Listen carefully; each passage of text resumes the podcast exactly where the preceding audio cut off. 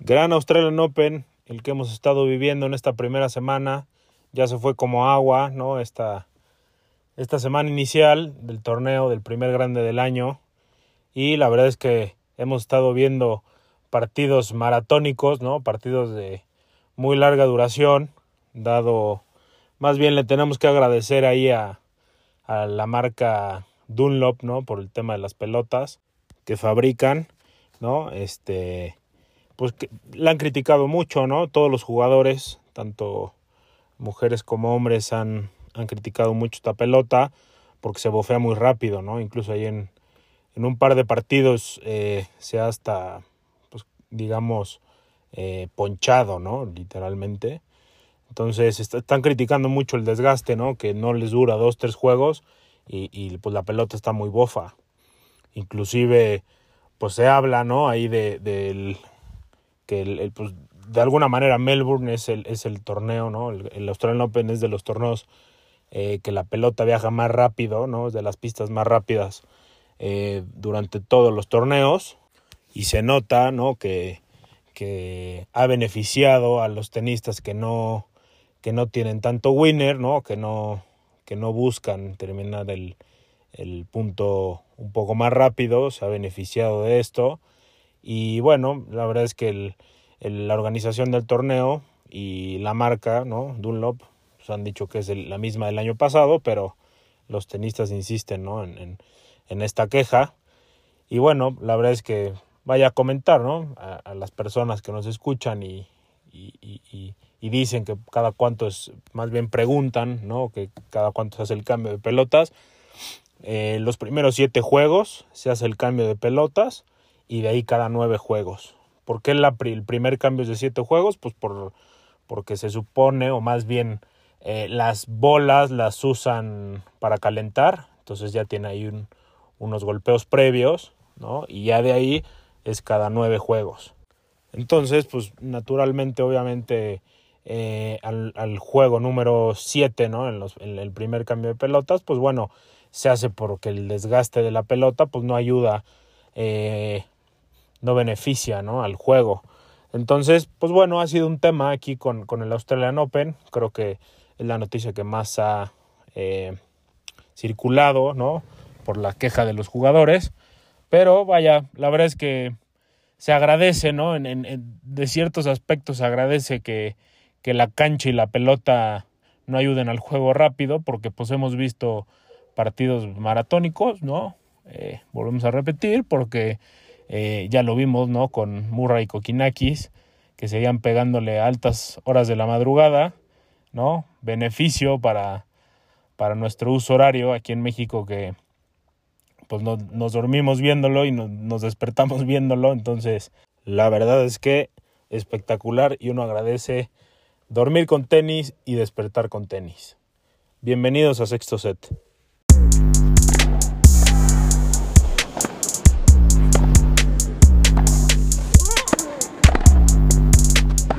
No hay nadie, pero nadie más grande. Así es, señores y señoras, iniciamos eh, este episodio, ¿no? Ya con la segunda semana del Australian Open, que eh, entramos ya la, a la recta final, a los partidos decisivos, a los partidos que de alguna manera se disfrutan más, ¿no?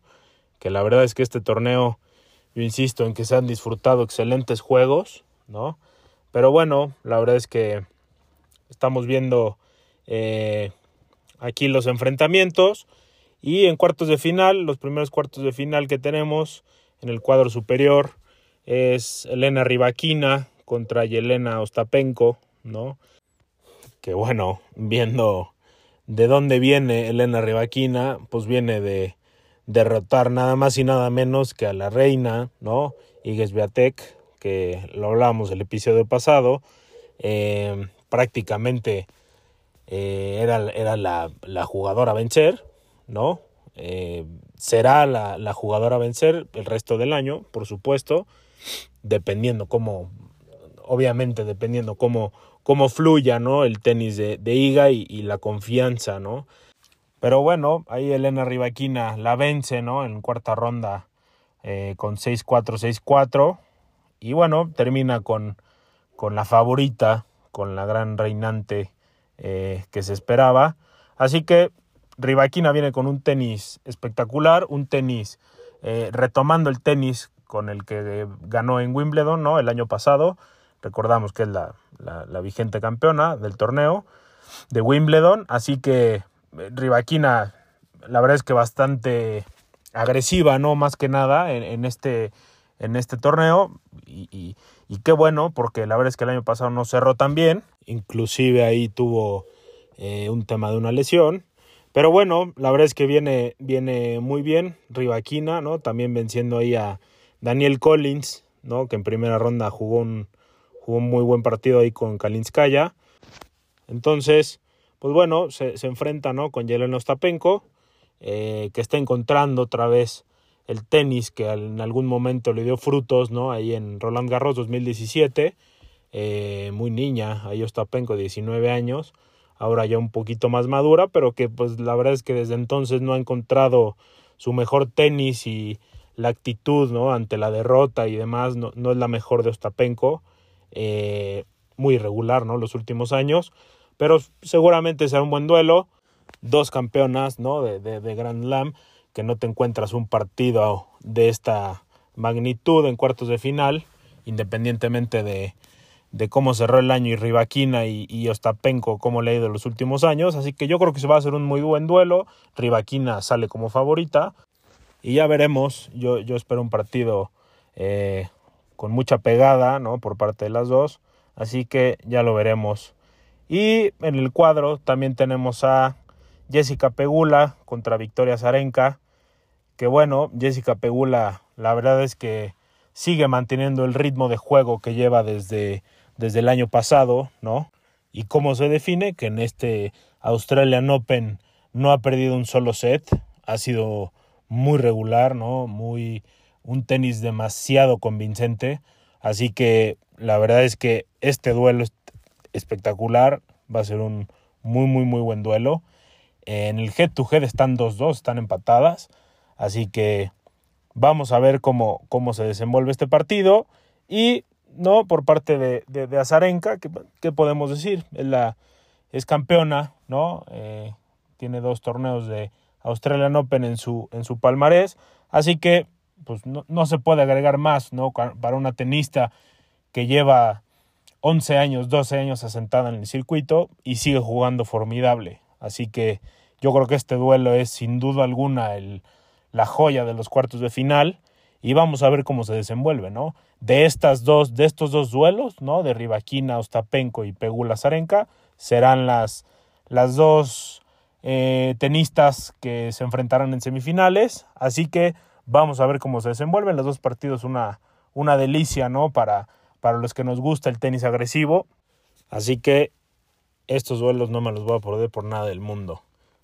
En los terceros cuartos de final tenemos a Carolina Pliskova contra Magdalinet, ¿no? Carolina Pliskova, que también se ha visto muy sólida en su juego, ¿no? No ha perdido un solo set.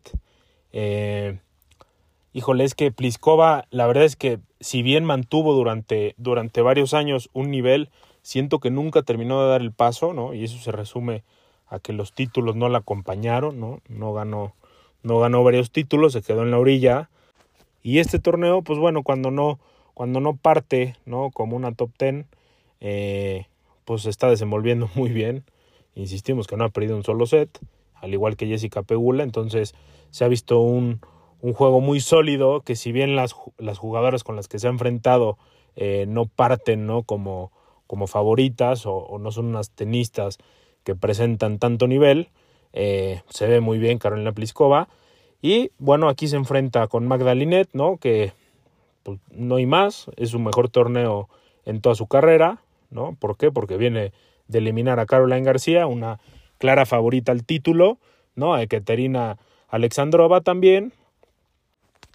Y en segunda ronda ahí estuvo derrotando a Net Contavit, así que viene de derrotar a tres muy buenas tenistas, ¿no? Dos puntualmente que pelean por el título, ¿no? Como Contavit y Caroline García. Así que Magdalinet está desprendiendo un gran tenis, ¿no? De, de su raqueta. y muy bien, ¿no? Este, este es un rematch, ¿no? Del, del US Open, el último US Open en el, en el del año pasado, ¿no? Que se enfrentaron en primera ronda y Pliskova se lo llevó en tres sets. Así que estuvo muy peleado, ¿no? El partido. Entonces se espera que este, que este partido esté igual de peleado, porque Linet se está desenvolviendo muy bien y Pliskova pues ya conocemos, ¿no? Su manera de jugar que es muy agresiva, ¿no? Le ayuda a su saque, siempre le ha ayudado mucho. Entonces va a ser un muy buenos cuartos de final y de aquí saldrá la primera semifinalista, ¿no? Del cuadro inferior. Y por último cierra otro juegazo.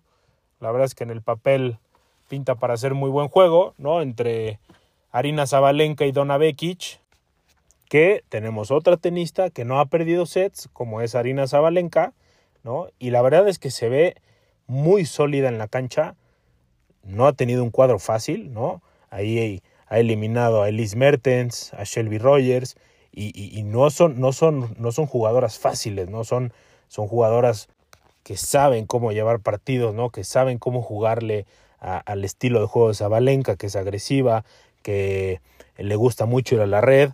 Así que Zabalenka, yo insisto con que es mi favorita para el título. Me mojé desde el episodio pasado que, que Zabalenka iba para allá independientemente de si si seguirá avanzando o no, ¿no? Zabalenka yo la veo como candidata.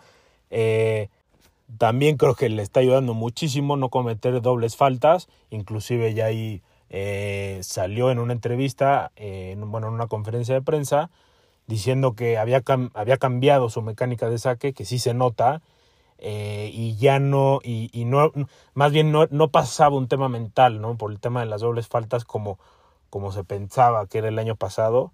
Entonces, Zabalenka viene muy bien, ¿no? Y bueno, este, este partido tiene cierto morbo, ¿no? Porque en, el, en, el, en los duelos directos que tienen Dona Vekic con Zabalenka, eh, gana, ¿no? Dona Vekic ahí va 5-1 liderando la, la, serie. Entonces, la verdad es que Dona Vekic jugando espectacular también.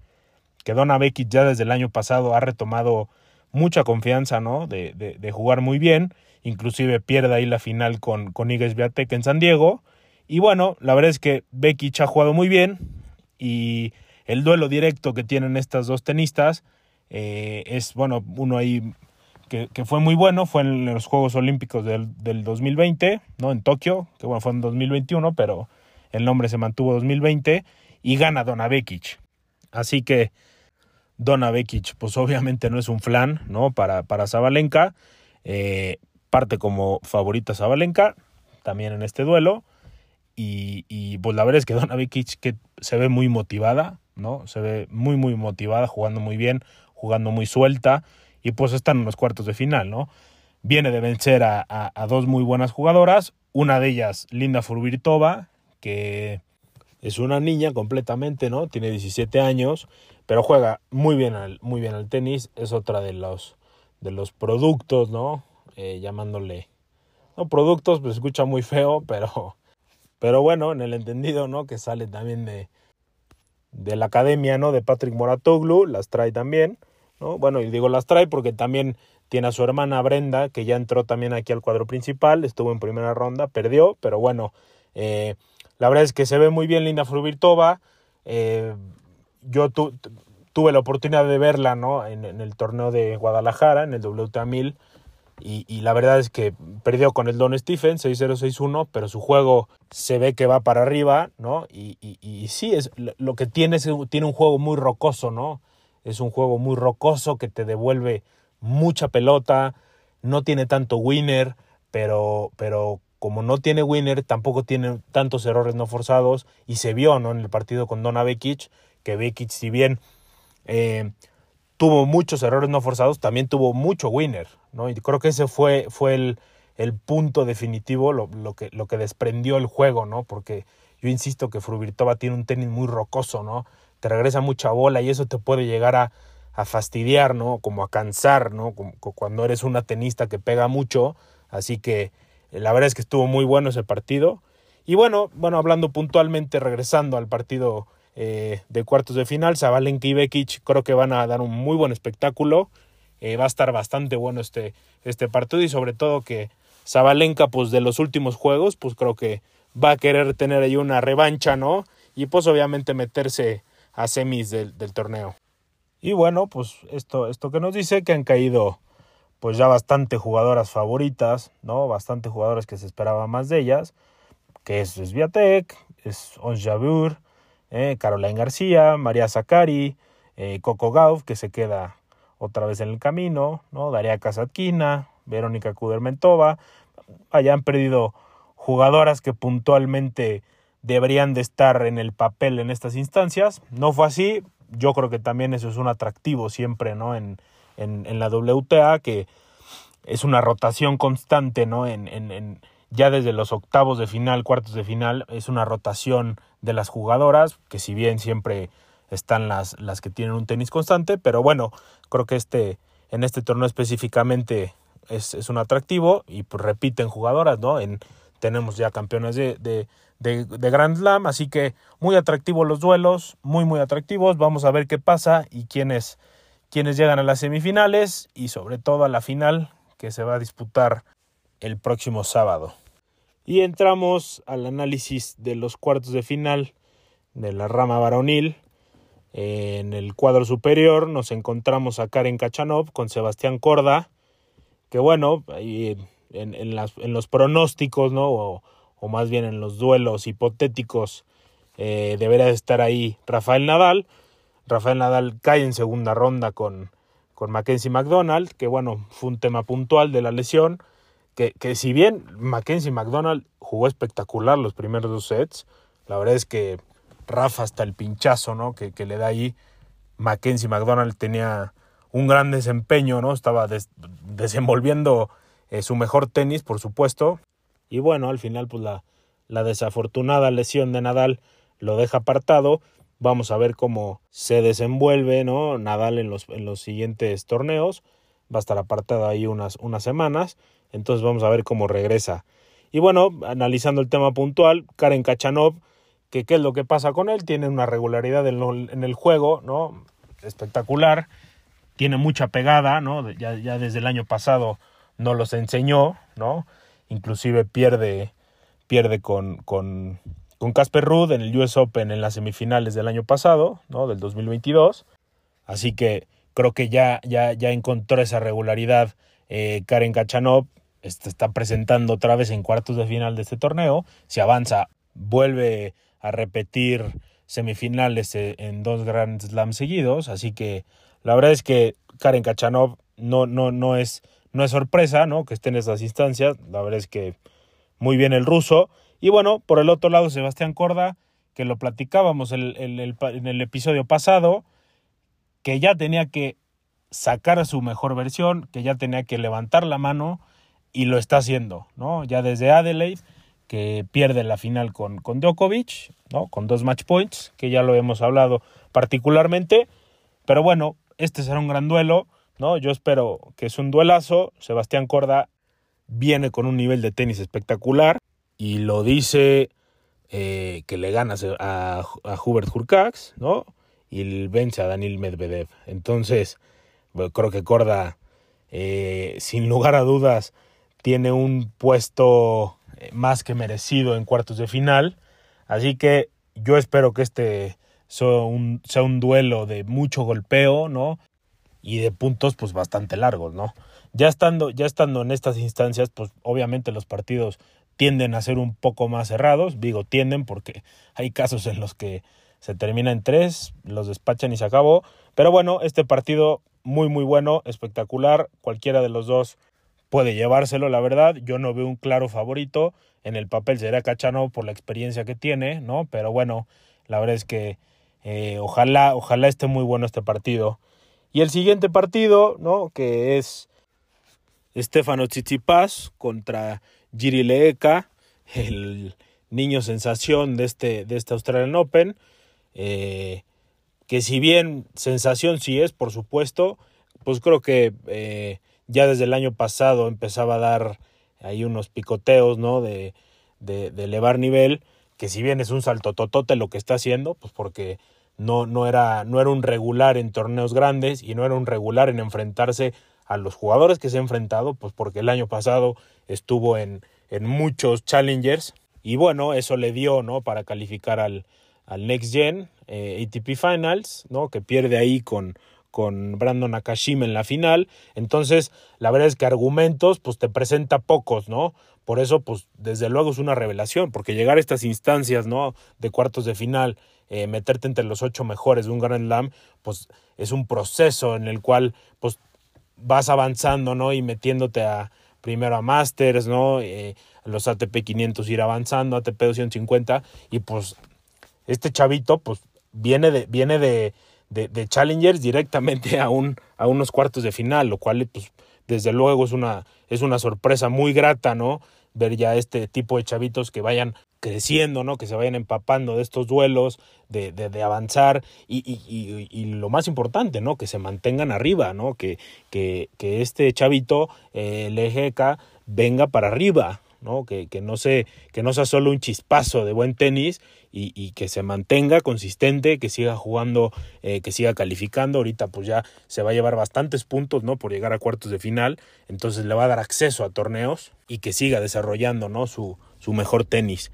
Y bueno, pues se enfrenta, no, tiene un, un rival fácil, ¿no? Que si bien viene de, viene de de despachar a dos grandes tenistas, ¿no? Félix, que ya lo comentábamos, un tenista que no, Félix Auger-Aliassime, que no nos ha consolidado, ¿no? Que es el rey de perder finales, ¿no? En los, en, los últimos par de años, eh, no se le daba a ganar títulos, pero bueno, no, no, no, de ese, no de ese pasito que ya debería estar dando Félix, ¿no?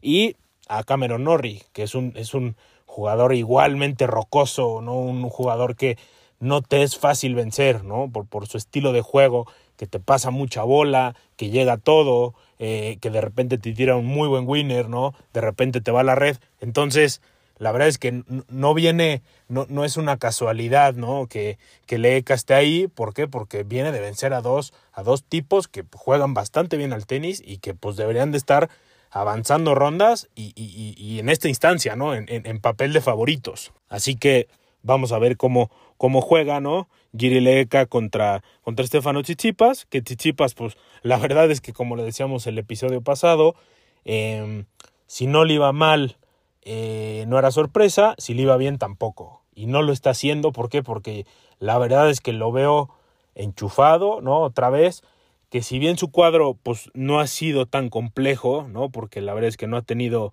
no ha tenido problemas, ¿no? Para vencer, incluso llega eh, hasta el partido pasado con Sinner, traía apenas nueve sets de juego y obviamente con, con Yannick Sinner pues no fue, no fue una tarea fácil, ¿no? Que si bien se le estaba complicando, se lleva los dos primeros sets, de ahí reacciona Sinner, pues el último set, la verdad es que se desprendió eh, Tsitsipas, fue un muy buen duelo, ¿no? Eh, creo que Sinner le faltó eh, más agresividad ese último set, cosa que encontró Tsitsipas y lo que veo muy bien en Tsitsipas es el revés que tanta, que tanta bronca le ha dado en los últimos años, ¿no? ¿Por qué? Porque pues sencillamente se ve, ¿no? En los partidos como los tenistas le juegan mucho al revés a Tsitsipas porque es eh, el golpe que más volátil es, ¿no? Eh, por supuesto que se ha ido puliendo y se ve, se ve muy bien.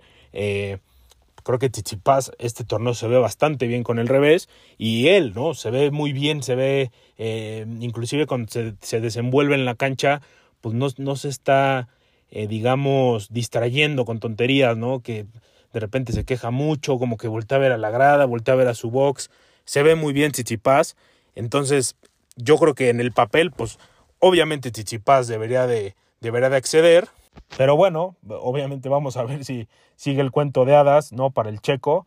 Eh, así que este, este, este duelo en particular está interesante porque, porque ya tuvieron un duelo previo, ¿no? El año pasado en, en Rotterdam. Lo gana Tsitsipas, obviamente. Pero, pero bueno, ya vamos a ver cómo se desenvuelve. Y Tsitsipas, pues bueno, regresaría a su cuarta semifinales del Australian Open, ¿no?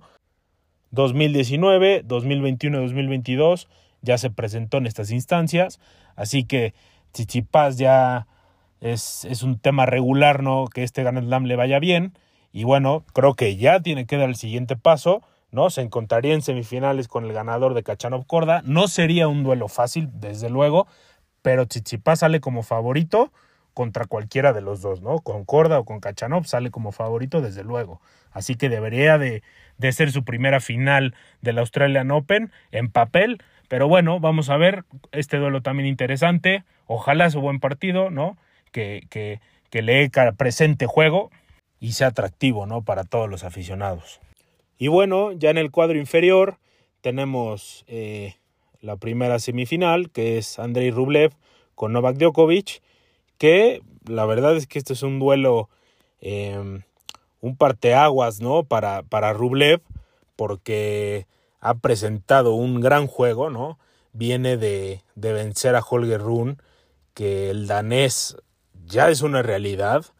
La verdad es que juega bastante bien, ya es muy grato, ¿no? Tener a jugadores, que era lo que hablábamos del episodio pasado igual, eh, que ya tenemos que tener jugadores que, que pues le hagan pelea, ¿no? Un, un, un Carlitos Alcaraz que ya, fue un, ya, ya, ya es un presente, ¿no? Del tenis. Creo que Run también ya va para, para ser un presente en este deporte.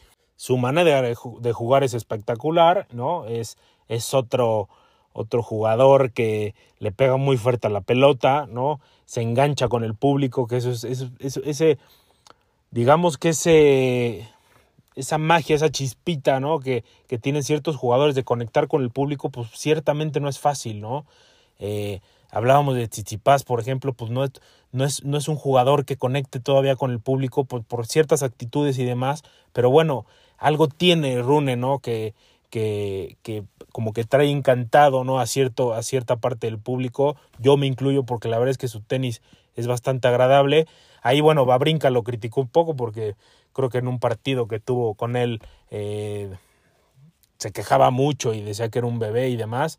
Eh, pero bueno, la verdad es que yo, yo creo que sí tiene esta chispa, ¿no? Este, este chavito. Así que vamos a ver cómo sigue desenvolviéndose. Llega a cuarta ronda. Yo creo que no está mal. También es muy chavo. A ver, tiene 19 años.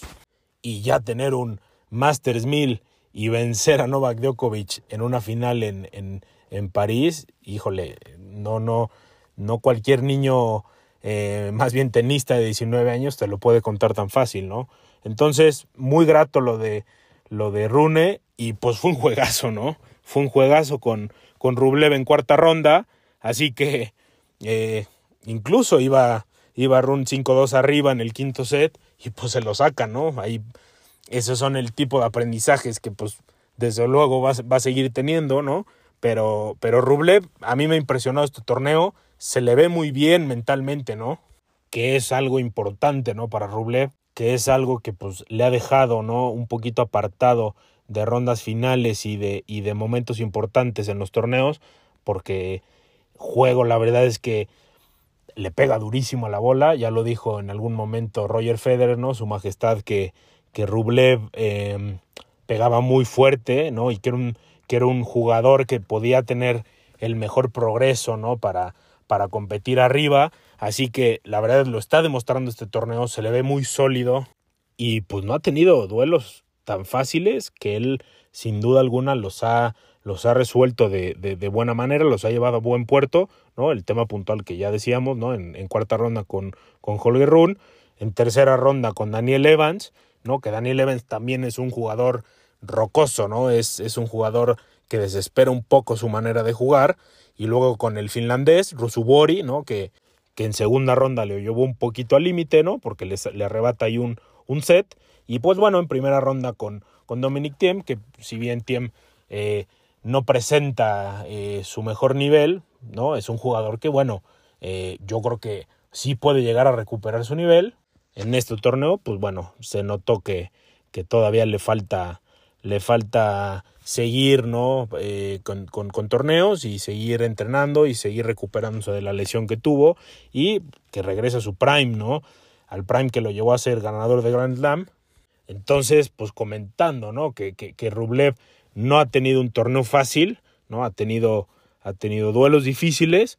Entonces, va a ser un juegazo, ¿no? Eh, que bueno, puntualmente no sabemos con Djokovic, ¿no? no ya nunca se sabe.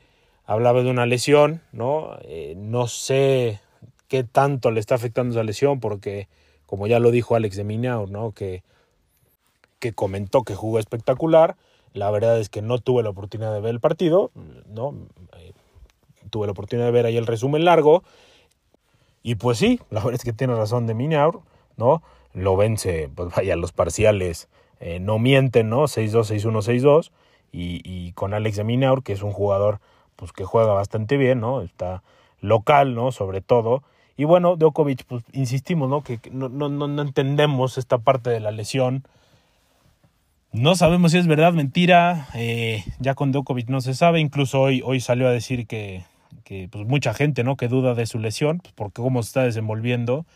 Eh, sale a decir que, que si fuera otro jugador quejándose de eso, pues sí, sí, no pasaría nada, ¿no? Pero pues porque es él.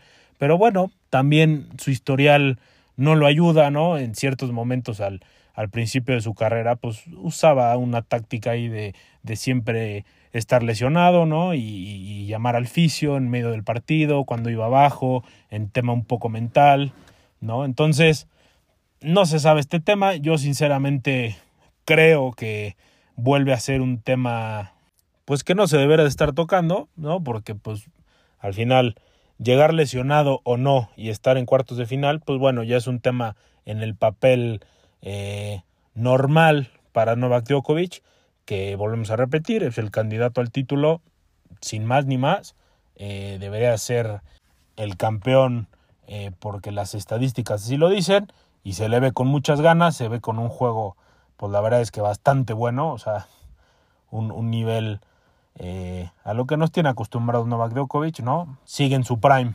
digámoslo de esta manera. No ha bajado de, de, estar en su prime. Creo que no hay, no hay nivel más alto que haya presentado Djokovic como el que tiene ahorita. Y lo importante, ¿no? Que tiene muchas ganas de ganar la décima. Esta es prácticamente su casa, ¿no? Donde, donde mejor se ha desenvuelto en su carrera, que parece que es el patio de su casa. Así que vamos a ver, este juego va a estar muy bueno creo que le puede, le puede plantear un muy buen juego Rubleva a Djokovic. Pero bueno, vamos a ver, Djokovic sale como claro favorito. Vamos a ver si Rublev puede presentar juego y puede dar una sorpresita por ahí. Y bueno, cierra, cierra el, el cuadro ¿no? en la parte inferior para, para encontrar semifinalista eh, Rublevo Djokovic, eh, Ben Shelton y Tommy Paul que no es normal estar hablando de estos dos jugadores en estas instancias, eh, sobre todo para Ben Shelton, ¿no? que es otro como, como Giri que está dando un saltote pues de la noche a la mañana, ¿no? Que si bien el año pasado tuvo unos, unos momentos brillantes, en el cual en el Masters de Cincinnati vence a Casper Ruud, ¿no? y también eh, presentó un juego espectacular en el, en el, US Open, pues en su casa, ¿no? Con, me acuerdo ahí con Uno Borges, que se van a cinco sets, un, juego larguísimo. Pues la verdad es que eh, incluso sale, sale en, esta, en estas conferencias de prensa, ¿no? Ben Shelton a decir, pues, ¿por qué estoy jugando así? Pues porque no llego con ninguna presión. Y sí, ¿no? Aquí es donde decimos que el tenis es un, es un deporte brutal mentalmente, ¿no? Eh, que si tienes el tenis para competir y tienes las bases sólidas del tenis, la cabeza te puede llegar a, dar campeonatos, ¿no? El cual, y algo rápido que se me viene a la cabeza, ¿no? Ese Marraducano en el US Open 2021 que venía de Qualis y, y, vence, ¿no? Entonces, eh, creo que el tenis es un deporte muy mental, que, que si estás bien de la cabeza y estás eh, tranquilo y, y tu juego te acompaña, puedes tener a llegar grandes resultados eh, como ahorita los está teniendo Ben Shelton, ¿no? Un juego bastante bueno, ¿no? El que jugó ahí con JJ Wolf, que, que lo saca, ¿no? En, cuarta ronda, juegazo entre, entre americanos. Así que la verdad es que Ben Shelton no ha tenido un cuadro nada fácil, ¿no? Eh, en tercera ronda vence a Alexei Popirín, ¿no? El local australiano que venía de vencer a, a otro estadounidense, ¿no? Favorito al título, Taylor Fritz. Entonces, pues la verdad es que eh, Ben Shelton vence en tres sets a Popirín. Y, y, y, pues la verdad es que Ben Shelton se le ve muy suelto en su juego, ¿no? Zurdo, eh, que eso pues siempre pues te cambia un poco la idea de juego y no es, no es fácil leer, leer el juego para un derecho. Así que otra sorpresa más, otro, otro jugador que está dando un saltote en este Australian Open y que queremos que siga yendo para adelante, ¿no? Que se encuentra aquí con Tommy Paul, un, otro estadounidense que la bestia negra de los españoles, ¿no? Ya, ya le dicen ahí a Tommy Paul porque ha vencido, ¿no? A, a, 11, a 11 españoles seguidos, incluido Nadal, ¿no? El año pasado en el Masters de París. Así que la verdad es que lo de Tommy Paul, eh, si bien pues también es un, un, poco de sorpresa, ¿no? Que esté en cuartos de final, eh, viene también ya de, de, tener buen tenis, ¿no? De, presentar muy buen tenis y, este cuadro lo dice, ¿no? Eh, en el cual eh, saca, ¿no? A Bautista Gut, otro, otro español que le gana, ¿no? En, en, cuarta ronda y en tercera ronda le gana a Jenson Brooksby, ¿no? Que Jenson Brooksby, otro estadounidense más que, que viene jugando muy, muy bien, ¿no? Y, y pues como se nota, en Casper Ruth, ¿no? Que la verdad es que el partido tuve la oportunidad de verlo. A Casper Ruth no se le vio cómodo, ¿no? Em, no pegaba, ¿no? Eh, la verdad es que nunca se acomodó. Brooksby todo el tiempo lo incomodó, ¿no? Con el juego. Inclusive el tercer set que gana que gana Casper Ruth ahí en tiebreak, pues nunca, nunca se sintió un Casper Ruth que podía llegar a ganar el partido. Eh, todo el tiempo Brooksby con, con su pegada eh, no se sentía, digamos, como que fuera a ganar en algún momento Casper Ruth, ¿no? Entonces, la verdad es que ese partido estuvo muy bueno y bueno, Tommy Paul después le gana a Jenson Brooksby y, Tommy Paul ha presentado un juego bastante agradable y creo que pues este partido puede ser eh, muy bueno, de alto nivel, ¿no? De estadounidenses que ya se conocen y pues se van a citar con, con cualquiera de, de Rublevo Djokovic, que pues bueno, ahí si la lógica nos dice que, que, que Novak Djokovic avanza, pues bueno, tienen un, un partido durísimo, ¿no? Que si pasa Ben Shelton, por la idea, ¿no? Que, que, que trae de decir que, que no tiene nada de presión y que pues como no tiene nada de presión, pues simplemente se, se enfoca en su tenis y nada más. Entonces, vamos a ver si con, con, con, esta, con esta mentalidad que tiene, pues en un hipotético caso le puede ganar a, a Novak Djokovic. No sé, vaya, es un, es un caso que estoy sacando ahorita al aire. Eh, pero bueno, la verdad es que cuartos de final, este, estos cuartos de final son inéditos, ¿no? Que qué bueno porque eh, otro, otros cuartos de final que no, que no estamos acostumbrados a ver, que ojalá que estos, estos chavos ya vengan para arriba y, y, sigan, ¿no? Asentándose en el circuito Así que vamos a ver qué pasa en estas rondas finales. Eh, y bueno, la verdad es que con, con, el resultado, ¿no? Que yo me había mojado que iba para campeón en esta Australian Open, Nick Kyrgios, pues bueno, se retiró unas horas después, ¿no? De, de sacar nuestro episodio. Así que, bueno, no se pudo concretar. Yo sigo con la idea de que Arina Zabalenka es, es, es mi pick, ¿no? Para, para vencer en esta Australian Open. Y bueno, ya que Nick pues, no, me, no me permitió eh, seguir con mi pronóstico, yo me voy a, me voy a mojar. Eh, no voy a escoger a Novak Djokovic porque, digamos, para ponerle un poco de emoción y mojarme un poquito más, ¿no?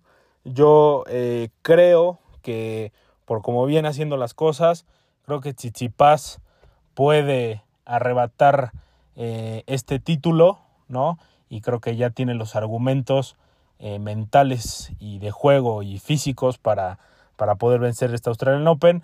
Lo tenía con un signo de interrogación, ya me está demostrando que lo puede hacer, así que yo creo que Tsitsipas se lleva este torneo simplemente por dar un pronóstico. Yo sé que ya solamente eh, estamos en la recta final, pero bueno, Kyrgios no me permitió dar mi pronóstico, pero bueno, yo voy con Chichipas y sigo con Arina Zabalenka.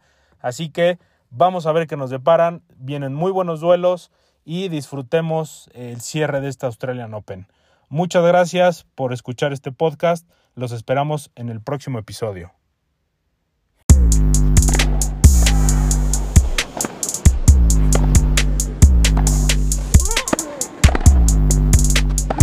No hay nadie, pero nadie más grande Roger Federer.